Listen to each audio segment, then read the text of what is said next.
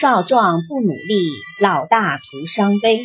年纪小的时候不努力学习上进，等到年纪大了，就只能枉自悲伤了。樱花犹怕春光老，岂可叫人枉度春？黄莺和鲜花都害怕春光早早的流逝。人生短暂，我们怎么能让大好的时光白白度过呢？三思而行，再思可以。遇事经过三思再行动，其实未必，只要两次就可以了。一年之计在于春，一日之计在于寅，一家之计在于和，一生之计在于勤。一年最好的时光在春天，一天最好的时光在早晨。一个家最重要的在于和睦，一辈子最重要的在于勤奋的精神。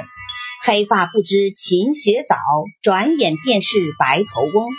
年轻时不知道勤学惜时，一转眼就成了白发苍苍的老人。读书须用意，一字值千金。读书必须用尽全部的心思，每个字都要小心斟酌才行。枯木逢春犹在发，人无两度在少年。枯木等到春天还会再次发芽，但人却没有办法再次拥有少年时光。光阴似箭，日月如梭，光阴快得像射出去的箭，日月走得像织布机上的梭子一样快。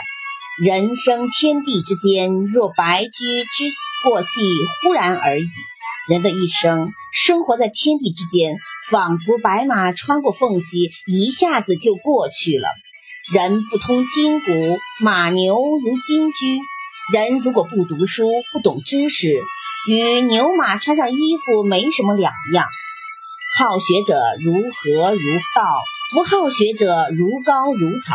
爱学习的人就像谷子、稻子一样有用，不爱学习的人就像高草一样，只能当做柴烧。